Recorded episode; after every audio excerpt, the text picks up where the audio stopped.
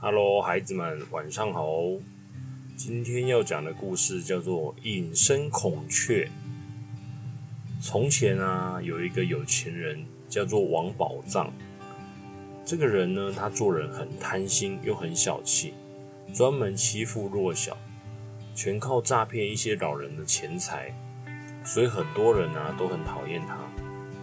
有一天呢，有两个人决定捉弄他一下，给他一点恶作剧。因为小镇呢后山有一只很漂亮的孔雀，这一天呢，这两个人跑到王宝将，就是王宝藏的家门口啊，故意去吵架，让那个王宝藏很好奇的跑出来查看。然后这两个人一看到王宝藏的时候，就故意那个把声音音量的声音放低，但是还是故意让王宝藏有听到这声音。他们就说：“哎，王宝藏来了，王宝藏来了，我们赶快走。”这件事情绝对不能让他知道。好奇的王宝藏呢，听到这句话，就跟在那两个人的后面，然后就开始偷听他们说的话。于是呢，就听到另外一个人说：“哎，我跟你讲哦，神仙呐，在梦中告诉我，后山有一只孔雀，孔雀的洞穴呢，里面有很多掉落的羽毛。只要找到掉落的羽毛啊，其中一根啊，羽毛有黄色的。”还有绿色的，还有红色的，这三个颜色合在一起的羽毛。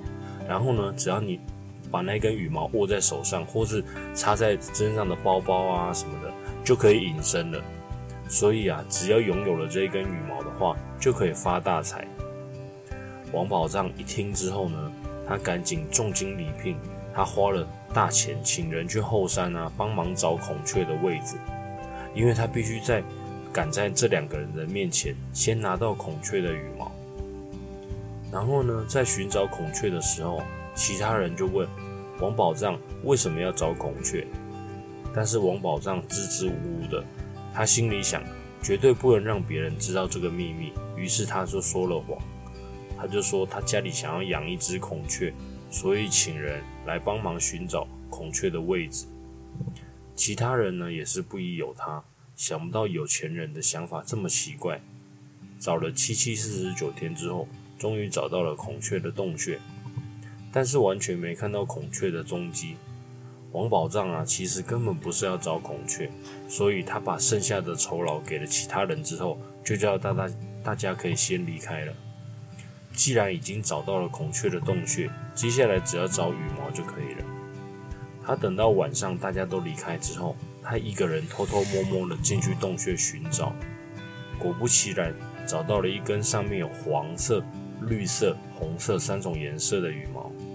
他拿了一根羽毛之后啊，急急忙忙的跑回家，然后在他老婆面前晃来晃去，他嘴里一直喊着说：“看得到我吗？看得到我吗？”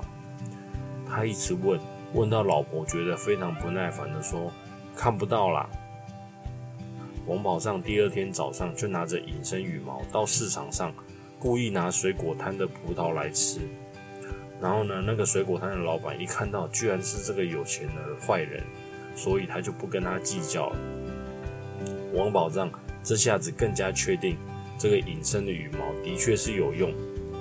最后呢，他居然走进那个警察局啊，然后当着那个佛波勒的面前拿走了枪。然后结果呢？最后就被关进大牢审问，吃足了苦苦头，以后没办法再过快乐的日子了。这一则故事呢，告诉我们，王宝藏啊，因为自己贪心的个性被人捉弄。如果我们拥有的比别人更多，记得多帮助帮助别人，还有关心其他人。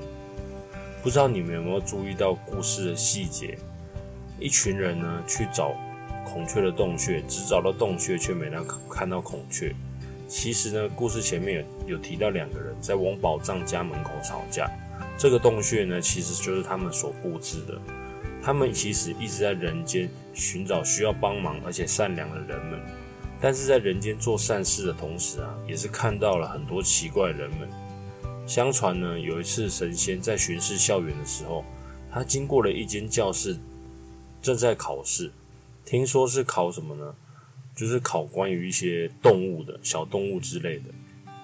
就是题目大概就是它的内容大概就是哦，关于什么动物啊，或者什么一些特性，例如说哦，蝙蝠啊，可能就是比较怕光啊，它可能比较喜欢暗的地方。哦，例如说哦，公鸡啊，可能怕水啊之类的。然后呢，什么动物啊会冬眠之类的，就是考一些动物的一些特性这样子。其中呢，一题呢就是考卷上啊有一张鸟的脚的照片，就是它就是有一张有一只鸟，然后那个鸟的脚这张图片这样子。然后呢，下面就写答案是说，哦，就你题目就写说，哦。请根据这张照片，然后写出鸟的名字。然后有一个学生呢，他因为他看不懂，所以他就很生气，把考卷还给老师。然后，老师看到他交白卷，就很生气的说：“同学，你回来，你哪一班的？叫什么名字？”然后这名学生呢，他弯下腰啊，把他的裤管卷起来，露出他两只脚，就指着自己的脚，很大声的跟老师说。你猜啊，你猜啊，你猜我叫什么名字啊？于是呢，神仙呢就把这名学生变成了一只鸟。这两位神仙呢，并不会每次都用法术来帮助人们。有一次呢，看到一名老妇人站在邮局信箱前面，手足无措。于是，其中一名神仙呢，变身成一般平凡人的模样；另外一名神仙呢，就变身成二年一般平凡人的模样，前去询问老妇人。有什么需要帮助的地方吗？原来是老妇人啊，不太认识字，而且手啊也没有力气可以写字。他的儿子呢，在外地辛苦的工作，他很想念他的儿子，也想要为他的儿子加油，所以他想写一封信给他的小孩。他看到这两位好心人来帮助他，于是他很客气的询问说：“先生，请帮我在这封这张信封上写上地址好吗？”然后另外一位好心先生就说：“好啊，好，没问题，没问题。那有什么需要，还有需要帮忙的吗？”他，然后呢，老妇人她请另外一位好心先生说：“请你帮我在信纸上面写一小段话好吗？谢谢。”两位神仙呢，帮忙写完地址，还有一些加油打气、非常感人的内容。然后呢，老妇人看完信之后呢，她温柔的说道：“说还有一件小事情，可能要麻烦你帮我写一下。”他看着信纸上面的内容，就说到：“说帮我在这个那个就是信的内容下面再加一句话。”然后那个神仙也是帮忙拿拿下，然后诶，他应该他心里想说写的差不多了，还要再加什么话呢？那老夫人就说：“你帮我加一句话，就是说哦，非常抱歉，字有点丑，敬请原谅。”神仙呢听了之后，差点就直接让老妇人转世重生了。我开玩笑的，神仙呐是善良的代表，怎么会伤害人类呢？好了，我今天故事就到这里喽。今天没有每日一题哦，早点睡。开玩笑，今天有啦，今天每日一题。今天每日一题呢，就是，呃，关于隐身的羽毛是哪三种颜色呢？还记得吗？